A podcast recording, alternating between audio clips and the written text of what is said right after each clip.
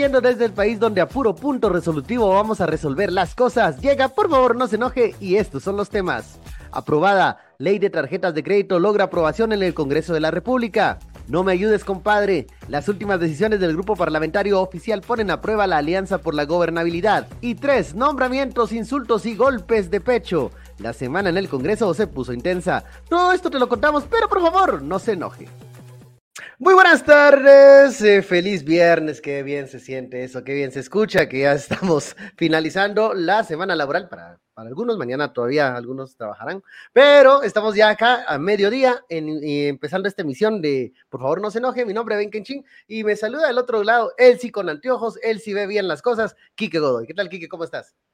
Yo me iba a quitar los anteojos por solidaridad con vos.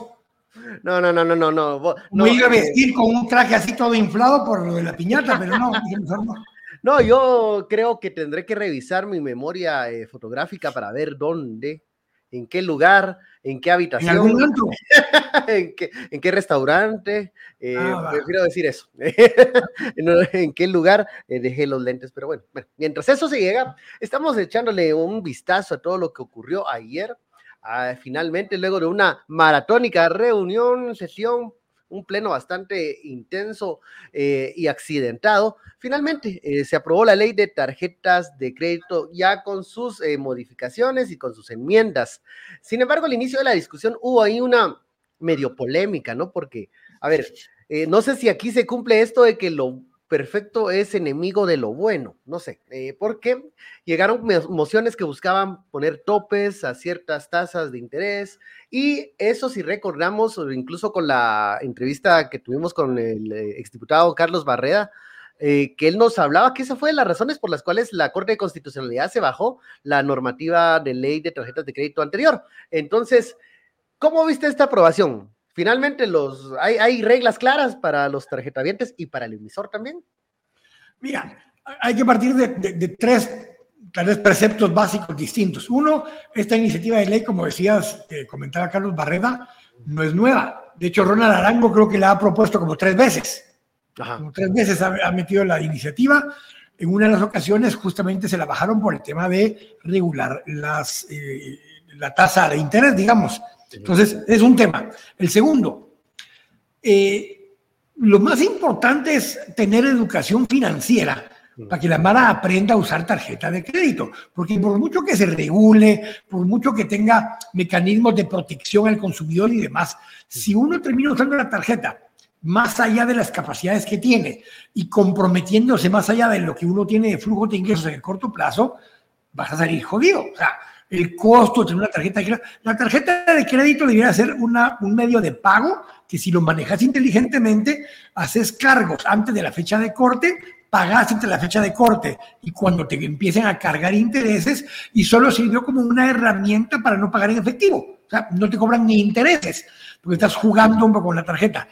Y lo tercero que tienes que tener en cuenta es que el negocio de la tarjeta de crédito es cobrarte intereses. O sea, ese es el negocio. Si no, no sería rentable. Entonces, entendiendo esas tres cosas, la regulación que debe poder haber es una que te permita tener claridad de las reglas con las que estás jugando, los límites que tenga el emisor de la tarjeta, hasta dónde te puede joder o cobrar, pues, por decirlo de otra forma, y los mecanismos que tenés a la mano para poder hacer reclamos de abusos que puedan haber del emisor de tarjeta.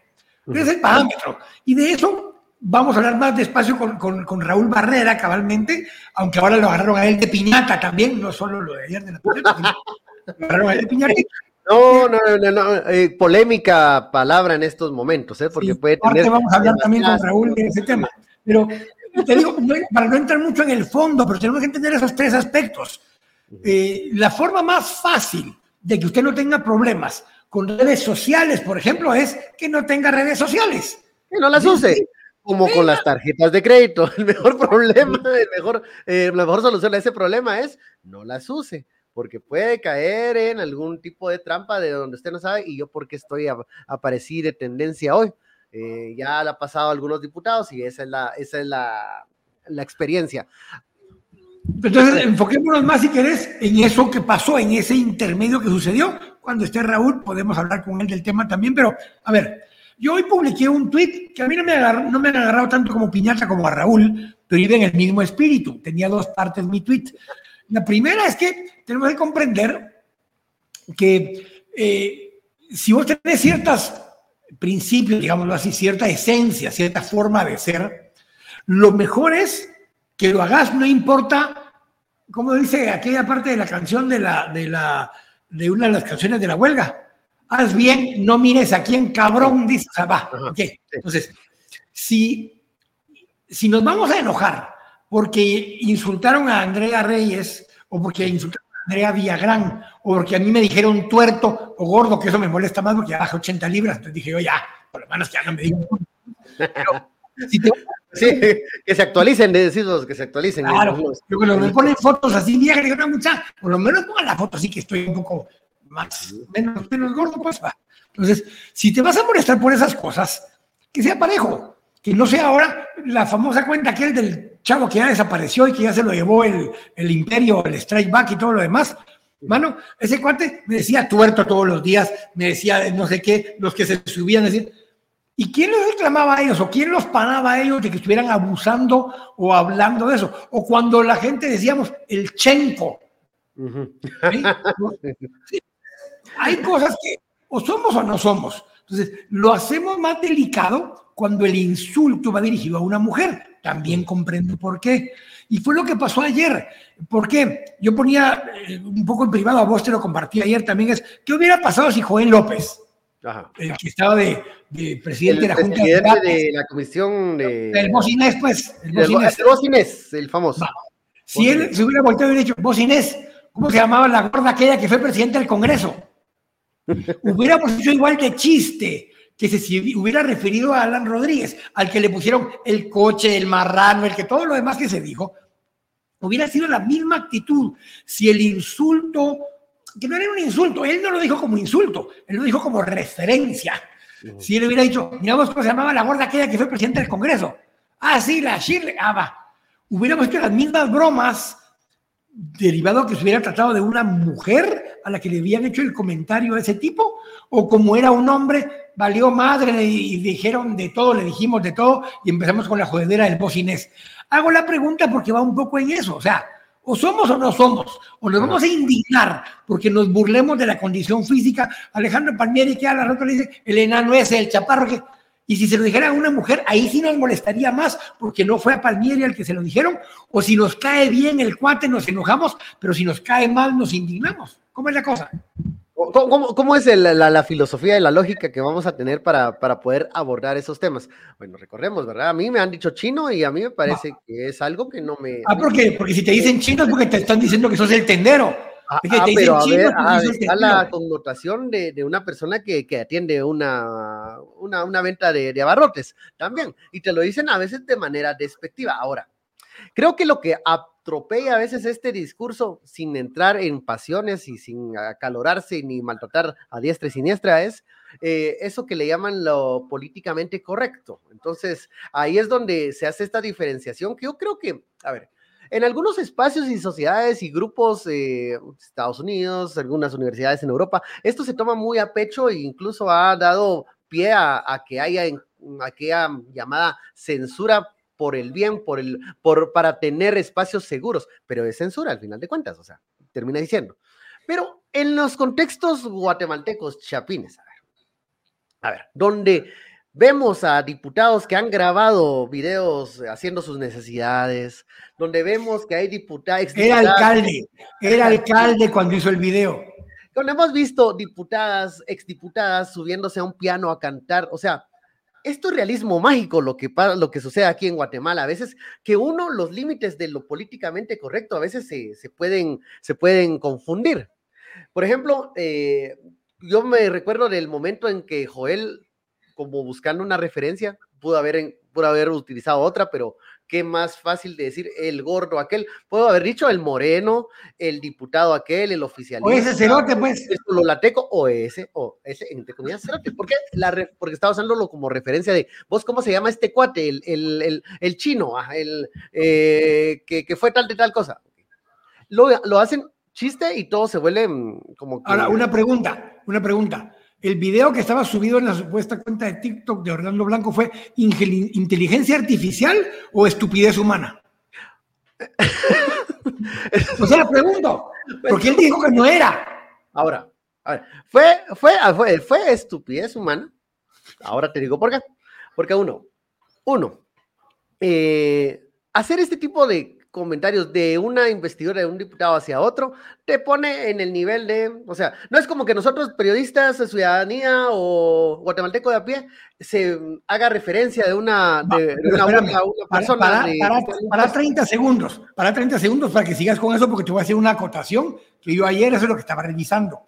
La ley orgánica del organismo legislativo sí plantea que no podés hacer en el Pleno acotaciones de ese tipo hacia otro diputado. Es más, técnicamente no pueden ni nombrar con nombre y apellido a otro diputado para que no hayan ese tipo de alusiones. el uso de la palabra en el pleno. Ese es mi punto. Orlando Blanco, si lo dijo o fue inteligencia artificial o simplemente estupidez humana, si lo dijo, lo dijo en un video que subió a TikTok. Quien lo volvió tema del pleno fue Shirley Rivera. Y es más, exigieron que se pusieran el video, o sea, ya quedó en el acta de esa sesión porque subieron el video en el pleno del Congreso.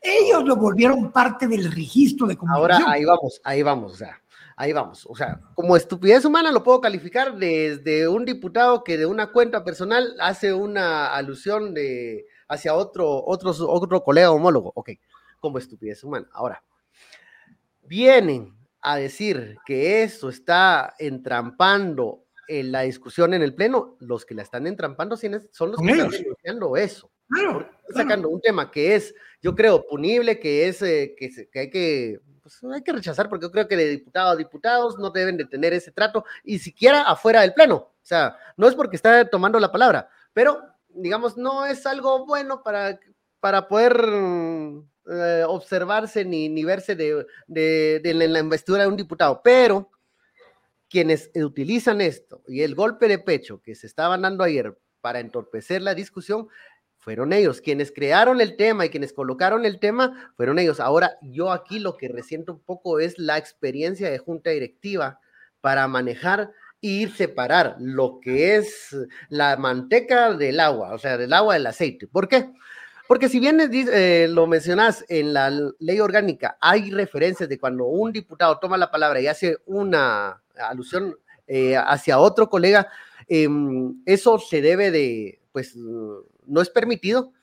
En el momento en que se presentó esta inconformidad de, la, de parte de la que agredida, o sea, la parte de la persona que estaba siendo ofendida, se tiene que retomar como referencia a la ley orgánica, pero además aquí es donde la, la discrecionalidad y la sabiduría de quien está presidiendo junta directiva sabe y dice que qué temas son los que se deben de llevar al pleno para que sean tomados en acta y cuáles deben de, de dejarse fuera.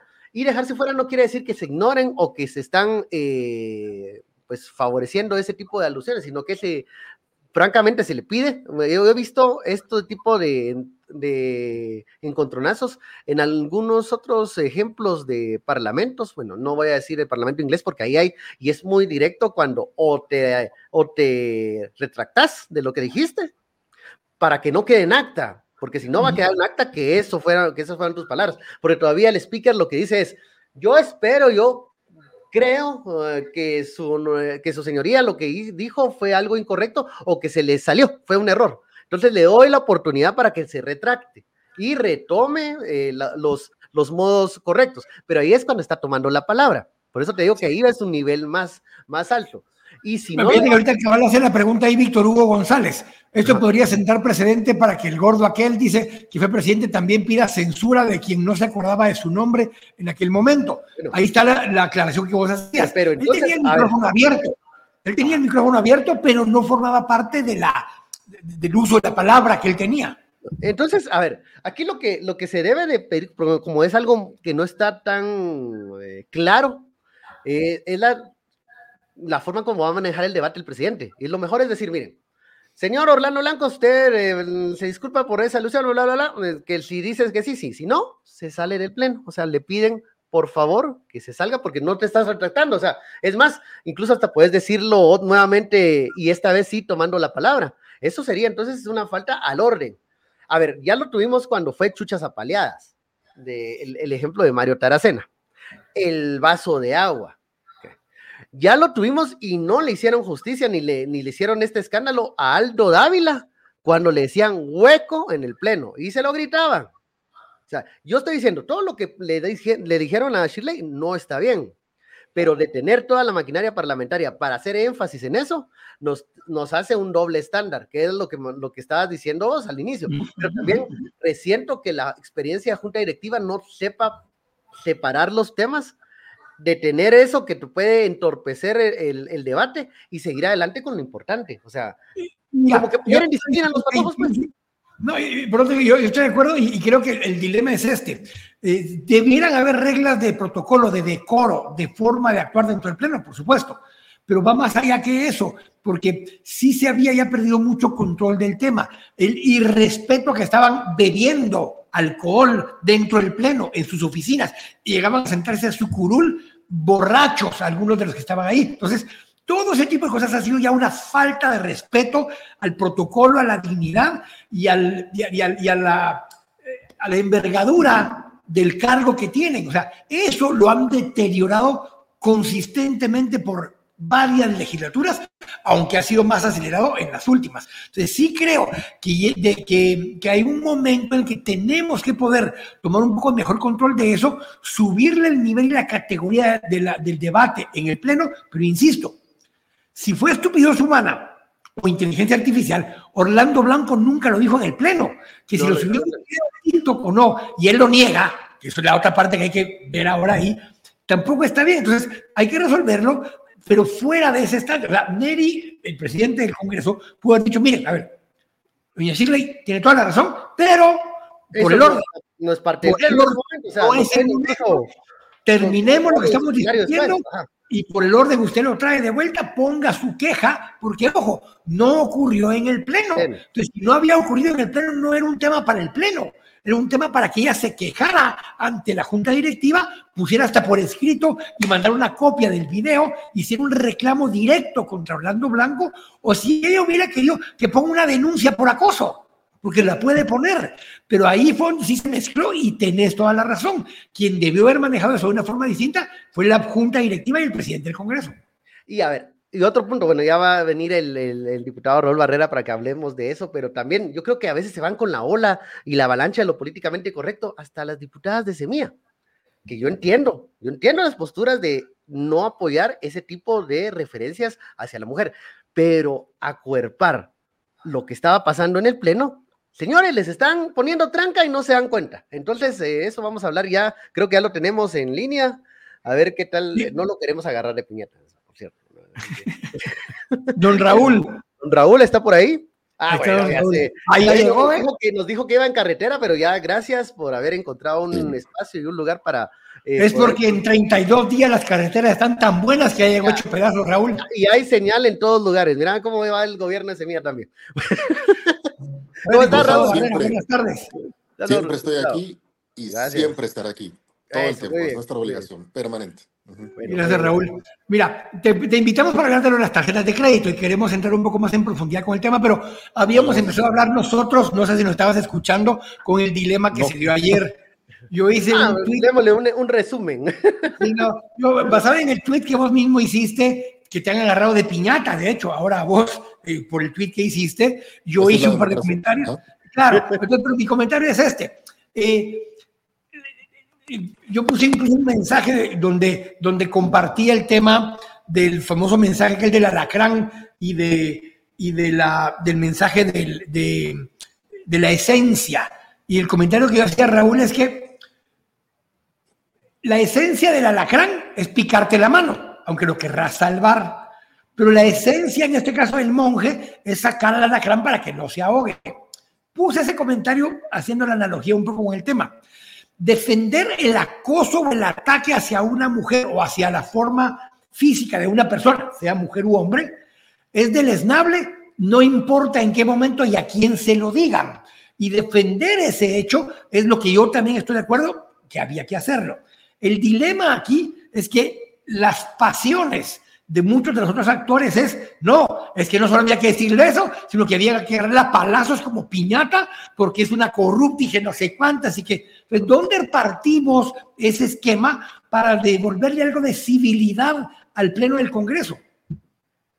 Primero hay que recordar que nosotros somos dignatarios, deberíamos serlo. Y el hecho de consentir o de permitir, o en el peor de los casos, respaldar una agresión en contra de un adversario es intolerable. Podemos entender porque hay que partir del sentimiento ciudadano antes de comenzar a hablar sobre la democracia ideal, el parlamentarismo ético y demás. Hay que empezar por lo básico, la indignación de la gente. La gente está indignada con la presencia en el Congreso de la República de actores corruptos, antidemocráticos, golpistas o criminales responsables de que Guatemala sea la desgracia que es como país. Y es perfectamente comprensible. Ahora, nosotros estamos ahí para acometer en contra de ellos, siendo como ellos, o estamos para subir el estándar. Yo creo que estamos para subir el estándar. El hecho de reconocer una agresión en contra de una adversaria y de condenarla, no significa de ninguna forma que estamos asociados con la agredida, porque muy al contrario, vamos a seguirnos peleando tenemos una batalla feroz en contra de las ideas de quienes han destruido a este país. Denunciamos constantemente el saqueo, eh, la, eh, la destrucción del aparato estatal, el meter a cualquier cantidad de personas en plazas fantasma, el haber corrompido la institucionalidad del Estado a tal punto de que hoy las instituciones están atrofiadas y al nuevo gobierno le está costando un poquito arrancar. Hay muchas cosas de las cuales hablar, entonces tenemos que separar lo relativo a nuestra calidad como dignatarios, que debe observar necesariamente el respeto a la dignidad humana, a la indemnidad de las personas, de nuestra posición política respecto de los actos políticos de las otras personas. Nosotros no somos amigos de la expresidente Shirley Rivera, no lo seremos. Condenamos todos los actos de corrupción en los que estuvo involucrada o los que consintió, pero lo que tuvo lugar ayer en contra de ella pudo haber sido una agresión porque no lo atestiguamos. No hubo flagrancia, por cierto, que se recurrió mucho a ese argumento de que era un acto flagrante. Nadie lo atestiguó. Lo que fue proyectado en la pantalla del Congreso fue un video. Ese video eh, solicitado por la propia diputada Rivera, nosotros no estamos de acuerdo con la revictimización, pero ella dijo, proyectenlo. Ese video podría narrar un episodio en el que un diputado, el diputado Orlando Blanco, eh, se refirió a su aspecto físico, eh, lo que representa una de las peores ofensas en contra de una mujer.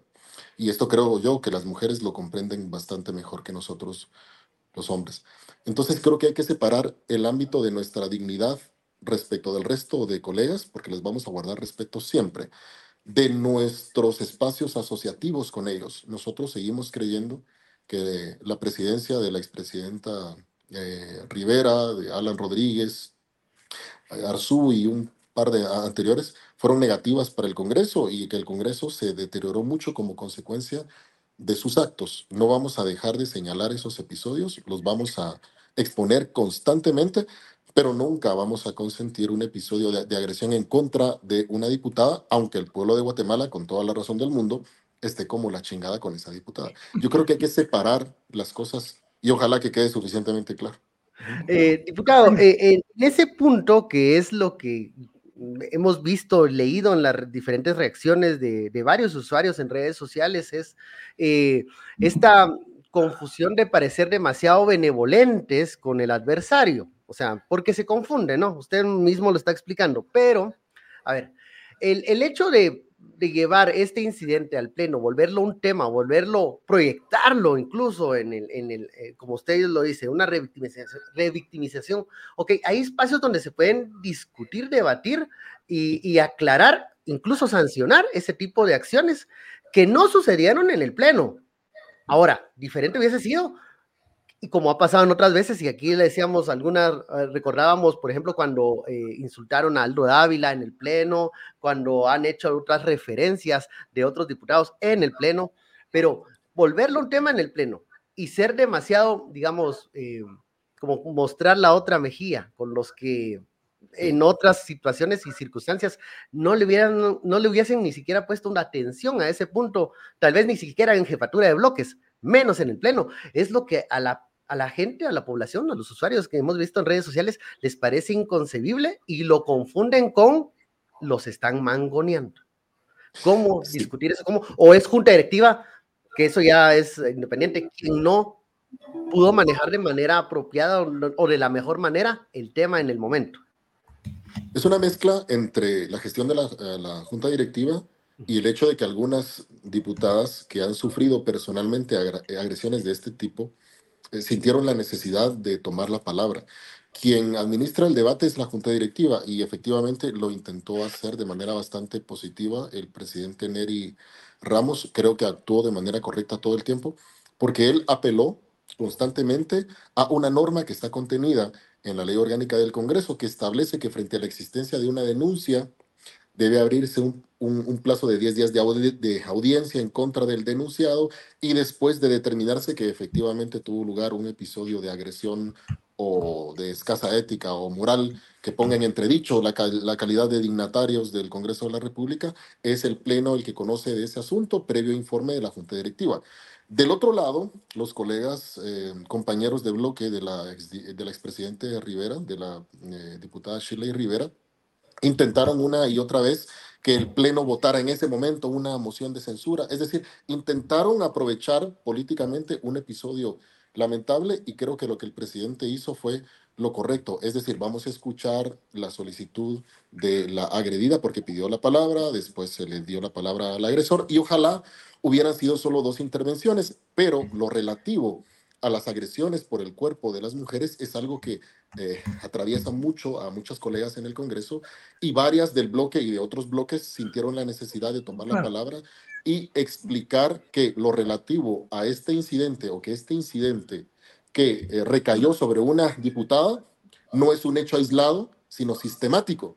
Entonces ellas quisieron aprovechar la oportunidad para exponer que esta es una circunstancia sistemática que se haya manifestado en Chile Rivera, en Karina Paz o en cualquier otra colega, no debe ser tolerado hacia el futuro en el Congreso porque resulta que en el Congreso no hay un protocolo contra la agresión y la violencia sexual. Entonces, como el Congreso es un espacio de debate parlamentario, cualquier momento es propicio para discutir cualquier cosa. Yo creo que el presidente hizo un buen trabajo. Es posible que eh, hubiera tenido que bastar la intervención de una sola colega en solidaridad, pero varias tomaron la palabra y entonces se creó la imagen de que nos interesaba más defender la integridad física y la indemnidad moral y sexual de una colega seriamente acusada de casos de corrupción que el terminar de agotar la agenda legislativa para la aprobación de una ley de enorme trascendencia para el país, como es la ley de tarjetas de crédito. Entonces, el Congreso se presta para esto, la Junta Directiva es un buen trabajo y la Junta Directiva no puede limitar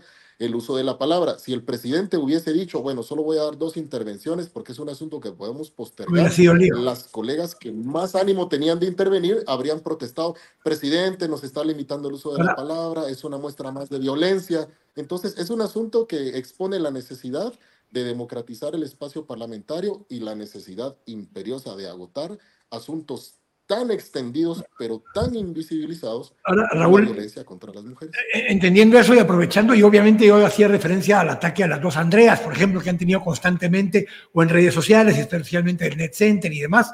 Entiendo todo eso perfectamente. A nosotros igual, ya les dije yo a mí que me digan tuerto, pues ni modo que me digan gordo, ya no les dije, ya gordo ya, ya ya bajé 80 libras, ya no me chiquen con lo de gordo. Pero, pero Raúl, a ver, a ver, Raúl, te voy a empezar con el otro tema de una vez y de último vamos a verlo en las tarjetas de crédito, porque creo que es importante aclarar qué sí tiene y qué no. Pero te lo han preguntado varias veces en redes sociales y ahora están aprovechando para que te lo vuelva a preguntar a vos. Entiendo y tu salida fácil de tirarla al córner va a ser es decisión del Ejecutivo, no decisión nuestra, pero hay reclamos de algunos tipos de nombramientos. En particular, ayer te estuvieron a preguntar del caso de Oscar Chinchilla en el INTECAP. La pregunta un poco es, mucha, ¿son compromisos políticos que se llegaron para poder hacer la alianza legislativa? ¿Son compromisos políticos para poder eh, permitir que gobierne el partido? Eh, ¿O me vas a decir, mira, esa es cosa del Ejecutivo, preguntar al Ejecutivo? Siendo una decisión del Ejecutivo, yo creo que es el Ejecutivo el que debe explicar por qué alguien ocupa una dirección en una institución. Pero la pregunta viene si es producto, pero la pregunta viene si es producto de la misma alianza que se da en el Pleno, en el sentido de que esos mismos partidos, porque dejarle a Oscar Chinchilla, tanto el que está nombrado como presidente, perdón, como gerente de EPQ, formalmente, Monterroso, como el que potencialmente ya se plantea que está designado para gerente de Empornac, o sea, el puerto Santo Tomás. Ambos son personas vinculadas a Cabal, o específicamente al doctor Mulet. Y eso no es solo una cosa del Ejecutivo, Raúl, porque en principio aparentemente quisiera decir que hay una alianza política en el Pleno del Congreso. Por eso la pregunta al Congreso. De hecho, son más de dos nombramientos. Nosotros recibimos reclamos eh, dudas, quejas sobre muchísimos nombramientos de los que se están dando en todo el país. No diría que son dos, son bastante más. Eh, pero quien debe responder por esos nombramientos es quien los hace. Si me preguntas a mí, si yo sé si son parte de la alianza, mi respuesta es no sé. No sé si son parte de una alianza, no sé si son parte o parte de la alianza que tenemos en el Congreso, si son parte de la concesión o si es una decisión estratégica del presidente para mantener gobernabilidad a partir de la lectura que el presidente hace de lo que hay en el Congreso de la República. Yo no te puedo dar la respuesta porque desconozco si es parte de una negociación. Me encantaría, eso sí, tener la respuesta porque el, porque el no explicar a alguien insatisfecho por un nombramiento las razones de ese eh, nombramiento no me parece muy correcto, muy adecuado. Nosotros en términos de comunicación tenemos que ser totalmente transparentes y explicar por qué contraté a este y por qué no contraté al otro. Por eso yo, de manera muy transparente, porque yo creo que tenemos que comunicarnos de manera constante y eh, zafar bulto no es una opción para mí. Nunca ¿Te sentís incómodo? ¿Te sentís incómodo con ese nombramiento? La ministra de Trabajo, que es quien lo está nombrando, para que ella exponga, para que ella aproveche la oportunidad de exponer de, exponer. No estoy totalmente satisfecho. Yo creo que hay un montón de talento en el Estado para, para renovar, para eh, sanear toda la administración pública y creo que seguramente había otros candidatos, pero si el presidente o la ministra piensan que ese candidato satisface la política general del Estado de los próximos cuatro años, me gustaría escuchar las razones. Sí, porque no, no hemos escuchado esos argumentos, esas justificaciones. Diputado, le voy a leer eh, uno de sus eh, tweets que mm, puso usted hoy, que ha causado bastante polémica. Eh, este es el que dice, no representamos a toda la población, ni podemos pretenderlo sin contradecirnos. Representamos a un electorado específico, con ideas y convicciones concretas y una ética definida. Las palabras claras, severas y directas, con todos sus costos. Esto no es para malabaristas, pero le voy a abusivamente voy a leerle uno de los tweets que tanto le han retuiteado hoy o le han contestado. Este es de parte del usuario Rafael Maldonado, lo conocemos. Eh, él dice, voy a tratar de traducir el tweet. Gracias por su voto el 25 de junio. Del 14 de enero en adelante, y literal voy a leerlo, vayan a valer verga. Nosotros decidimos a quienes representamos.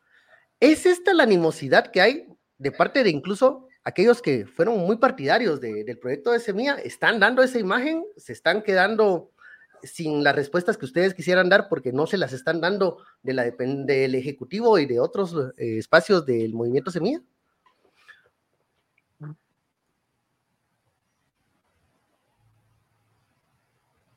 Raúl.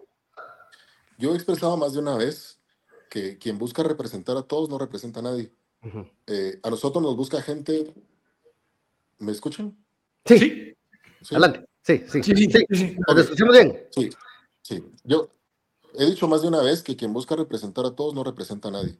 Una de las grandes falencias del sistema de representación en Guatemala es que los electos no representan más que a sí mismos.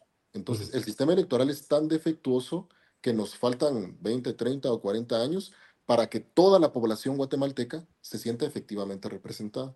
Yo no puedo representar a un ultraconservador, no lo puedo representar porque yo no me postulé como el candidato de los conservadores.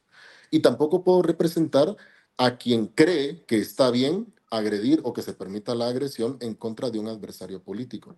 Nosotros nos hemos postulado sobre la base de una promesa. La promesa es ser socialdemócratas, ser personas con una ética parlamentaria y elevar tanto como se pueda el estándar de representación. Y eso seguramente va a convencer al 25, 30 o 40% de la población. El electorado es como un reloj. Nosotros representamos en el reloj a la población que está desde el mediodía hasta las 3 o 4 de la tarde. Los que estén en otro horario no los podemos representar porque o son gente que tiene una ideología distinta a la nuestra o que busca que nosotros ejecutemos prácticas que son contrarias a nuestra ética. Yo creo que en Guatemala nos hace falta mucho, sobre todo a los políticos, tener la suficiente valentía, el suficiente arrojo, la claridad para decir, yo represento a este electorado específicamente y si puedo satisfacer demandas de otros electorados, lo haré pero no siempre voy a poder representar al resto de los electores.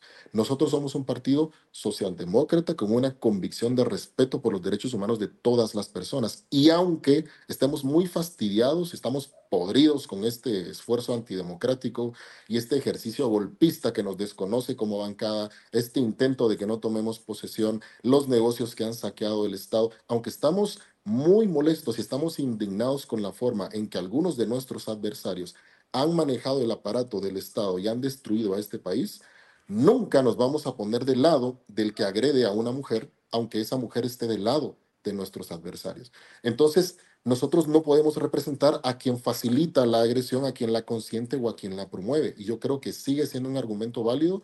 Lo voy a repetir tantas veces como sea necesario. No es la primera vez que lo digo, ni será la última vez.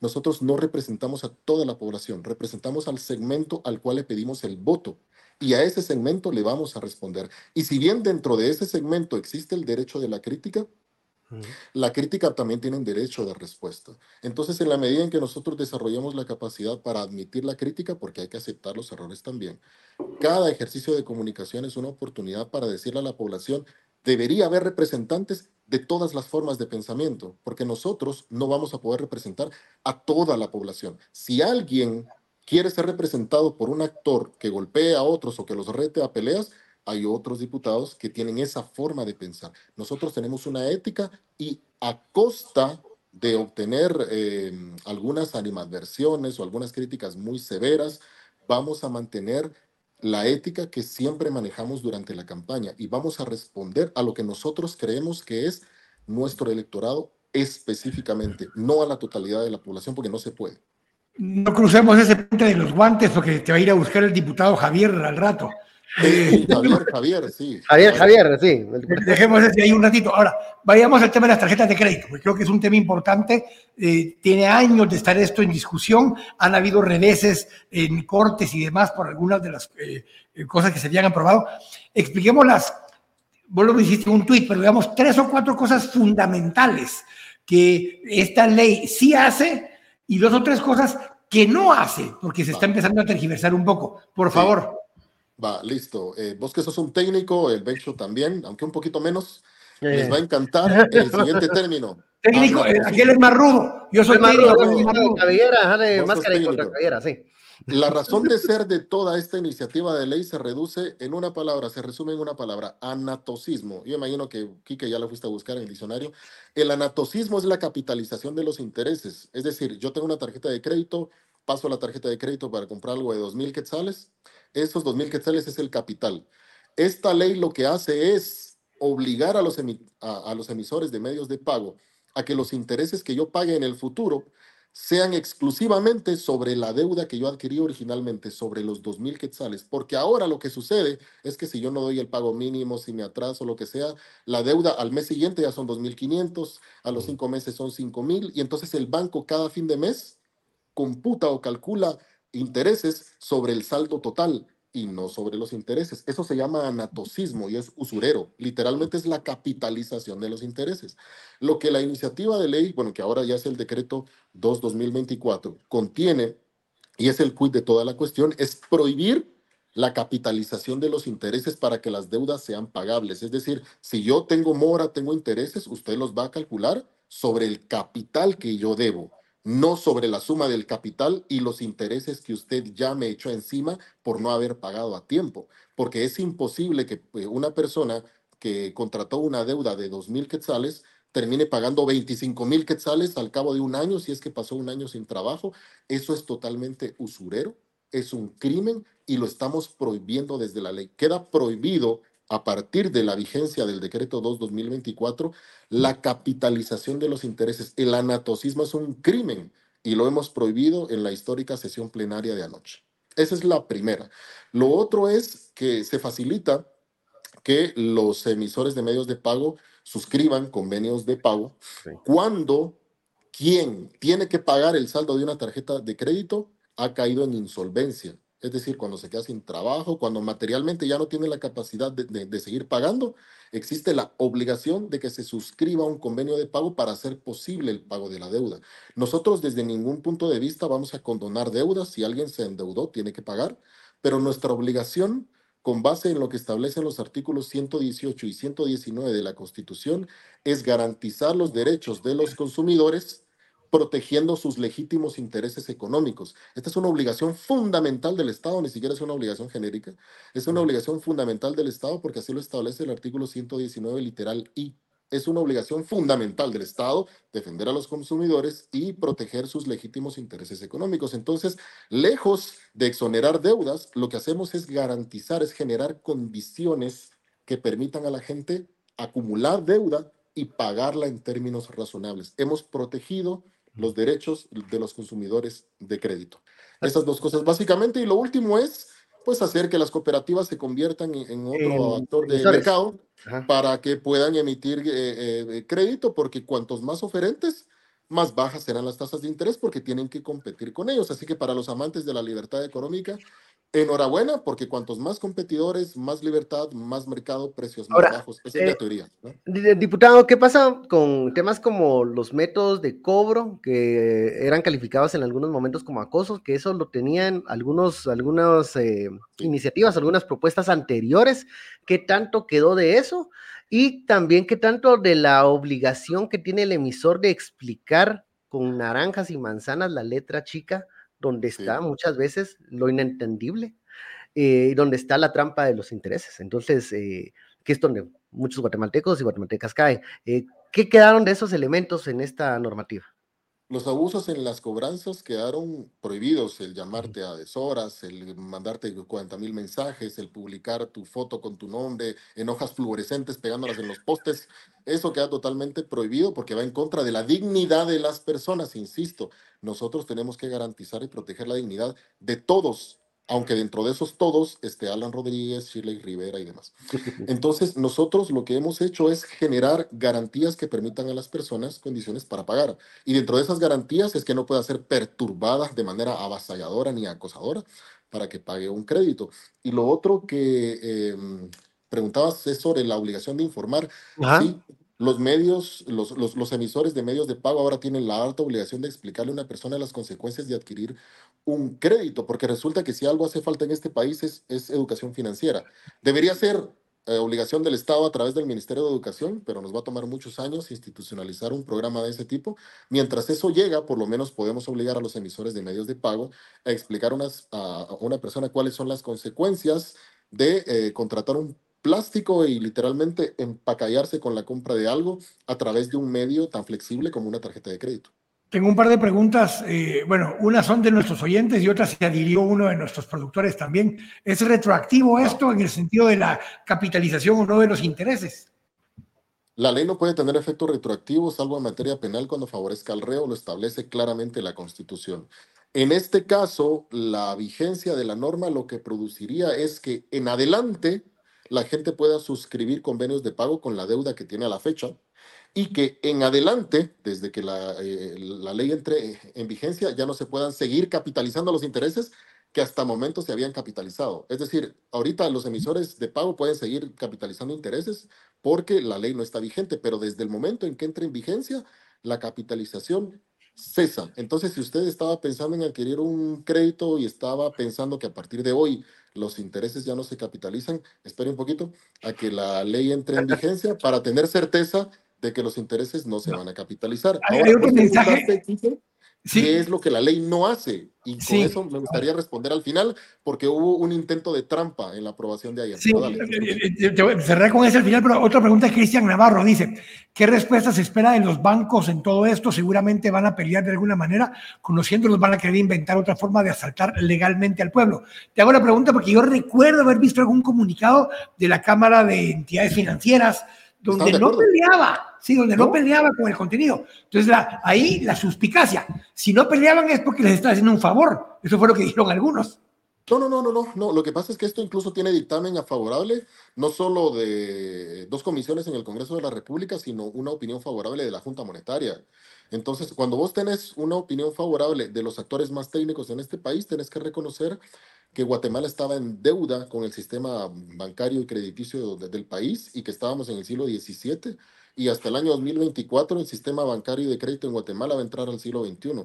Tienen que aceptarlo. Los amantes de la libertad, los que hablan de la propiedad privada, libertad por todas partes, tienen que reconocer que hasta en el país más liberal del mundo, los créditos están regularizados por una ley de este tipo. Guatemala estaba en el atraso y entramos en el siglo XXI y lo que les va a quedar a los emisores de medios de pago es tratar mejor a sus deudores y competir si es que quieren seguir atrayendo consumidores para sus carteras. Les va a quedar ser los mejores proveedores posibles. De eh, eso se trata la libre competencia. Tienen que aceptarlo. Y sí existe siempre, perdón, la probabilidad de que algo metan, porque siempre no hay ninguna ley perfecta, alguna ventana van a encontrar y nosotros tendremos que identificar en el futuro si la ventana que se abre debe ser cerrada más adelante. Hablando de esas, de esas eh, maniobras que pueden venir desde lados insospechados, ayer se discutía mucho el tema de la tasa a tope y que eso podía ser como queriéndose ver buenos a alguien, meter la trampa para que se caiga donde se tiene que caer esta normativa. Teniendo en cuenta eso, que eso ya, ya se identificó esa, esa maniobra, eh, también eh, la norma mm, proponía o propone eh, que la superintendencia de bancos publique una tasa media para que haya como una referencia de cómo están, ajá, cómo están las tarjetas de crédito para poder decir, ah, chica, estas no me benefician para nada, aunque me las den muy fácilmente, por ejemplo, y estas tal vez me dan una tasa más conveniente. Ok.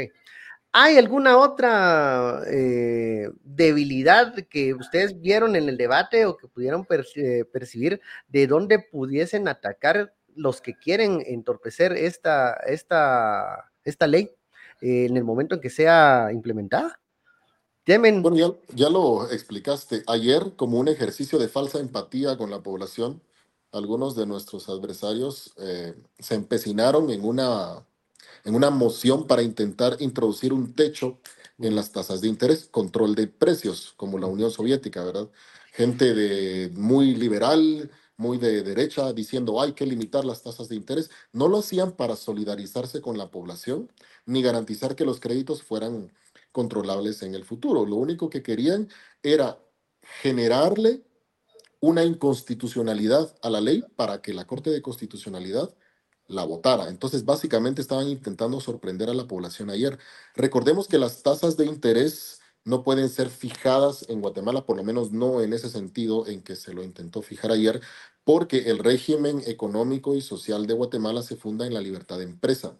Entonces, la libertad de empresa y de contratación es una garantía de la Constitución. En este momento, cuando entre en vigencia la ley, podemos fundar el Banco eh, Chin Godoy, por ejemplo, ¿verdad? Una gran asociación, y ustedes comienzan a emitir tarjetas de crédito con una tasa de interés del 75%.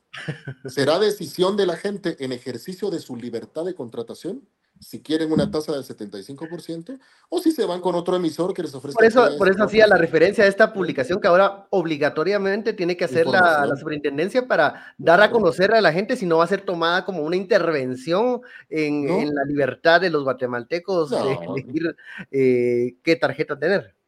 No, no, no, no, en absoluto. De hecho, nosotros lejos de menoscabar las libertades económicas las hemos garantizado, pero parametrizando garantías mínimas que permitan a los deudores cumplir con sus obligaciones, porque estamos conteniendo o estamos proscribiendo o prohibiendo para siempre el anatocismo, que es la capitalización de los intereses sin control.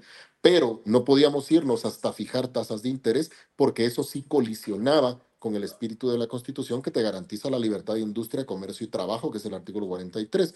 Entonces nosotros tenemos que garantizar libertades al mismo tiempo de generar condiciones de pago, de, garantías, de protección de derechos para los consumidores. Y en eso consiste el juego parlamentario, es garantizar lo económico pero proteger también al consumidor y creo que lo logramos bastante bien anoche. La trampa de intentar fijar una tasa de interés es pura mala leche de quienes quieren hacerle creer a la población que ahora sí se preocupan eh, por ellos, cuando consistía en una maniobra para hacer que la ley se cayera en la Corte de Constitucionalidad. Así que mucho ojo a los charlatanes en el Congreso de la República. A ver, eh, yo no soy socialdemócrata, yo soy ordoliberal, no gordo liberal, ordoliberal y el concepto y el concepto es tanto mercado como sea posible, ah. tanto Estado como sea necesario. Y es un poco el resumen de lo que acabas de explicar vos. Pero, a ver, si yo hiciera una, que lo hice de hecho, una medio consulta en tu Twitter o en tu ex eh, de tu palabra favorita, una de las palabras favoritas de los últimos 20 meses es resistencia. Sí. Resistencia. ¿Dónde estás organizando la resistencia hoy y la resistencia a qué? Nuestra próxima batalla es garantizar que el sistema de justicia se integre por jueces y magistrados probos. Ahorita, después de Semana Santa, porque algunos estarán pensando en, en, pues, en el pescado salado y demás, y enhorabuena, todos necesitamos un poco de descanso. Eh, el Congreso de la República va a convocar la integración de las comisiones de postulación y nuestra siguiente batalla para garantizar que el cambio social es indetenible es no volver a permitir que la elección de magistrados vuelva a ser tan bagre como ha sido hasta ahora. Entonces hacemos un llamado a la población para que se informe y ese ejercicio de información recae en todos los actores políticos, incluyendo nosotros. Nosotros en este momento creo que tenemos la enorme oportunidad de seguir recorriendo el país, primero para agradecer el voto, cosa que siempre vamos a hacer. Agradecemos mucho el ejercicio del voto de la gente que nos eh, depositó en este mandato. Vamos a hacer todo lo posible todos los días por no defraudarlos, lo que no quiere decir que nos vamos a prestar a agredir a los adversarios solo porque algunos quieren ver sangre en el Coliseo Romano. Nosotros no vamos a satisfacer la sangre que hay en el Coliseo Romano. Nosotros vamos a ser dignatarios. ¿Respondiste, ¿Respondiste finalmente la pregunta de qué no hace esa ley? Sí, lo que no hace es limitar la tasa de interés. Porque la tasa de interés es ejercicio de la libertad de empresa y habría sido inconstitucional. Entonces, lo que me preguntabas de la resistencia, el artículo 45 de la Constitución establece que es legítima la resistencia de la población para la plena defensa de los derechos y garantías contenidos en esa Constitución. Nosotros tenemos el derecho de que un sistema de justicia esté sano y esté en manos de, de jueces y magistrados rectos, probos y honorables. Y para garantizar esa integración, cuyo proceso comenzará en el mes de abril, lo que necesitamos es informar. Y para informar tenemos dos caminos. Utilizamos las redes sociales, que son herramientas muy poderosas, y a veces también nos tomamos el tiempo de agarrar las llaves del carro e ir a Totonicapán, a Quetzaltenango, a San Marcos, para juntarnos con grupos sociales y decirles, necesitamos también rescatar el sistema de justicia. El ejercicio de resistencia va a seguir hasta que Guatemala tenga un Estado saneado, y eso probablemente nos tome más de cuatro años pero ya empezamos. Así que buen camino a Quetzaltenango. Diputado, antes de que continúe su camino a Quetzaltenango, una última pregunta. Eh, hablando de la resistencia, ¿continúan las mismas condiciones antes del 14 de enero, mm, teniendo en cuenta que hace poco el diputado Samuel Pérez confirmó eh, que llegó al Congreso una solicitud del Ministerio Público para pedir información sobre su toma de posesión eh, del 14? Entonces, digamos, ¿siguen esas mismas condiciones? ¿Sigue el MP en la misma posición de antes del 14 de enero respecto a Movimiento Semilla? ¿Y será esa misma resistencia también la que tienen que seguir enfrentando? Los golpistas siguen en sus cargos, por lo menos los que están en el Poder Judicial y en el órgano auxiliar de administración de justicia llamado Ministerio Público. Cualquier persona con mediana dignidad ya habría renunciado, pero hay personas que renuncian a su propia dignidad o parece que no la quieren usar. Entonces eh, se montaron en el caballo, no se quieren bajar. Nosotros sabemos que sigue existiendo una maniobra antidemocrática que va a seguir conspirando en contra de nosotros como adversarios políticos y nosotros en uso de nuestras facultades parlamentarias haremos lo que sea necesario para protegernos no a nosotros, sino para proteger el sistema en su conjunto. Yo expliqué en una entrevista que si bien parecería que una reforma al Código Penal o a la ley orgánica del Congreso o a la ley contra la delincuencia organizada tendría como dedicatoria para restablecer los derechos del movimiento Semilla, lo que en realidad busca es proteger las facultades de todos los actores políticos. En este momento, ningún partido político tiene ninguna garantía de que 15 días antes de la convocatoria de elecciones 2027 no aparezca un juez corrupto que se coluda con un juez corrupto para bajarse a partidos políticos adversarios. Nosotros, anticipando el futuro, tenemos que proteger el sistema hacia el futuro y sin menoscabar las facultades del Ministerio Público de iniciar persecuciones penales, porque quien cometa un delito tiene que pagar, tenemos que garantizar que la responsabilidad penal, que es estrictamente personal, no se extrapole a la vida de los partidos políticos cuya vida, existencia, suspensión o cancelación son jurisdicción exclusiva del Tribunal Supremo Electoral. Los golpistas van a seguir intentando meter lacranes por todas partes, van a intentar bajarse a Samuel, a otros diputados. Nosotros estamos muy tranquilos de que el régimen jurídico y constitucional vigente nos da, no solo para defendernos, sino para poder enmendar las leyes que los golpistas están invocando de manera indebida. Lo que tenemos que hacer es quitarle el agua no a la piraña, sino al pez. Y lo vamos a hacer. Muy bien. muchísimas gracias, eh, diputado, eh, diputado Raúl Barrera, eh, por responder a estas preguntas. Siempre cuidado con los alacranes, que hay en todas partes. Oh, pero, ya, pero ya que vas por allá, ver, si a los amigos de SBX, de pasando Shela en limpio, con Marco Chávez, los concejales, porque los están intimidando, porque están transmitiendo en vivo las sesiones del Consejo Municipal de Shela. Los están intimidando y acosando para que dejen de transmitir en vivo, cosa que Ninochka logró en la Muni de Guate.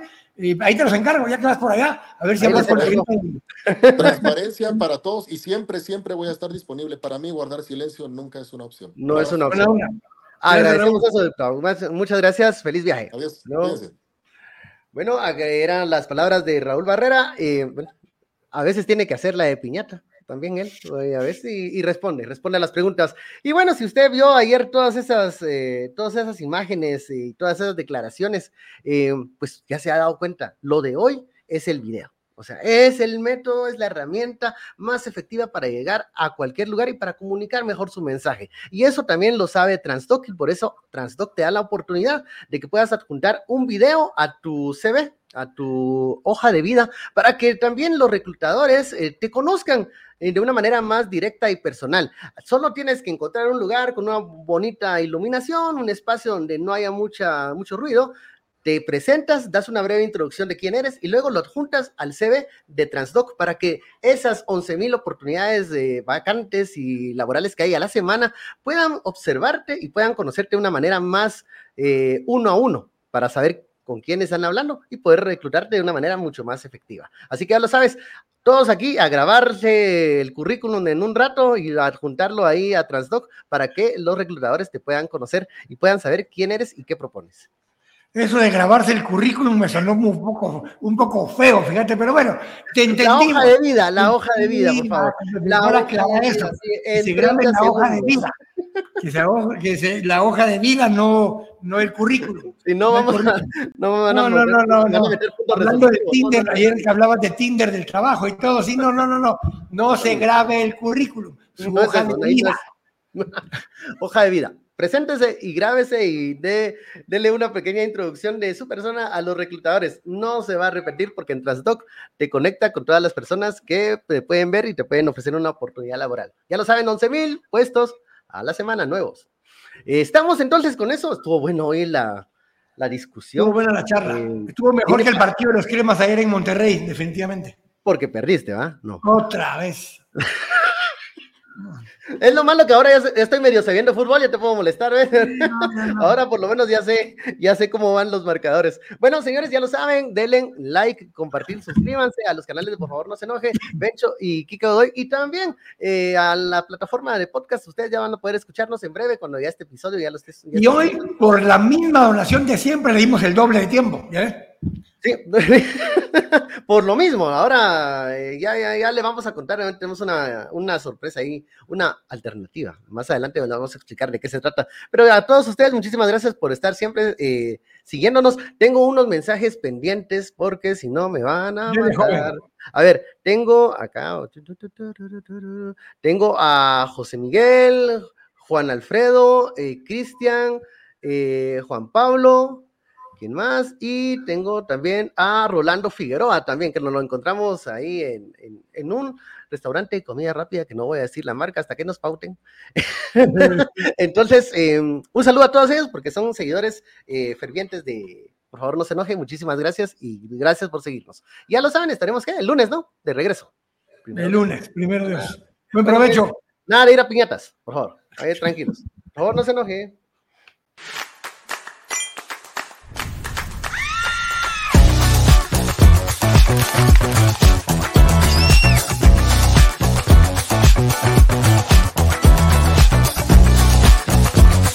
Thank